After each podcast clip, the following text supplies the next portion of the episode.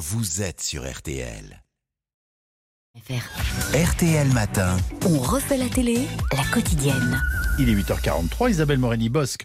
Plusieurs programmes sérieux ce soir, à commencer par la suite alors de l'affaire Litvinenko, c'est sur M6, du nom de ce fameux agent russe réfugié en Angleterre et empoisonné au polonium par l'entourage de Poutine. Son tort à avoir dénoncé la corruption dans son pays. Bravo, c'est exactement ça. Et c'est toujours passionnant ce soir. Litvinenko est mort. Sa veuve s'est jurée de dénoncer ses bourreaux. Pendant ce temps, les meilleurs flics d'Angleterre vont en Russie sur la piste des empoisonneurs de Litvinenko. Ils sont deux, vite confrontés aux tricheries des officiels russes. Ça en est presque drôle. C'est passionnant à suivre. On se prend d'affection pour le grand chef anglais, livrant à la justice des tonnes de dossiers à transporter pour que les juges mesurent mieux la complexité de l'enquête. Numériser pour lui, c'est trop facile. Bon, allez, l'heure est venue de remettre vos devoirs. Vous vous demandez peut-être pourquoi on n'envoie pas tout ça par email, pourquoi on ne remplit pas quelques formulaires en 2-3 clics. C'est parce que je tiens à ce que ce soit physique. 200 personnes impliquées sur ce dossier, 40 000 heures de travail, deux suspects solides, une quantité écrasante de preuves. Je veux qu'ils sentent sur moi, qu'ils tiennent la somme de votre travail acharné entre leurs mains. Beau travail. Qui se porte volontaire pour apporter tout ça au procureur?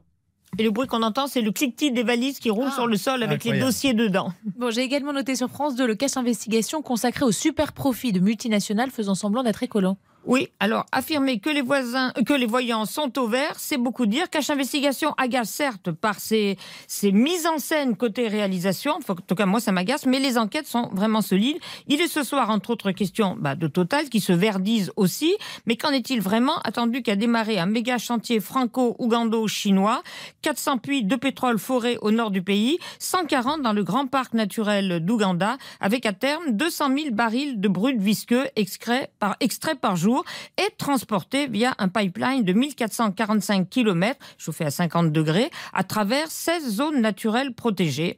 Alors ça représente, paraît-il, d'après l'ILUC, 34 millions de tonnes de CO2 par an dans l'atmosphère, conséquence des expropriations en masse, évidemment, d'où une campagne de la firme montrant une jeune femme enrichie, une jeune Ougandaise enrichie par le projet. C'est un leurre, selon le député, le député, oh mais décidément, selon le député, député aussi, hein, européen Pierre Laroutouru, qui a appris une enquête approfondie sur le terrain.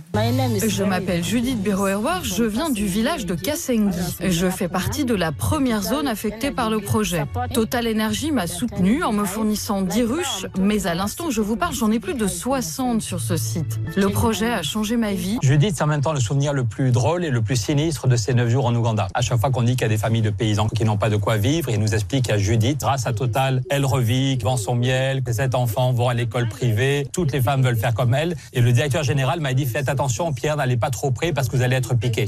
Le soir, j'ai dit à mes collègues, c'est quand même bizarre, j'ai pas vu beaucoup d'abeilles, est-ce qu'on peut y retourner le lendemain? Cette fois-ci, sans total. Il n'y a aucune abeille. Elles sont toutes vides. C'est juste un énorme mensonge. Et s'ils mentent comme ça à des élus du peuple, vous imaginez comment un paysan qui ne sait pas lire et écrire, ils peuvent lui mentir. Voilà. C'est donc sur la 2. Vous pouvez, vous pouvez prévoir de voir plus tard, parce que c'est face à Balthazar sur TF1, et que franchement, il se laisse regarder, ce légiste ingérable et surdoué qui plaît au public télé, surtout aux téléspectatrices impressionnées par sa morphologie, l'envers vaut l'endroit et inversement. Hein, Thomas Sisley?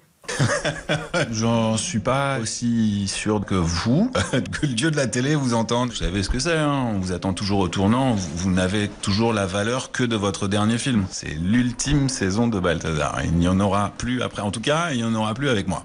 Comme la quatrième saison était plus noire, on a décidé de renouer avec euh, l'ADN de Balthazar, une certaine insouciance, ou en tout cas, euh, on dirait. Voilà, on a retrouvé euh, cette joie de vivre Plus les abdos qui, je dois l'avouer, sont de plus en plus compliqués à maintenir. Oui, chercher des compliments, ça. La suite sur TF1 ce soir.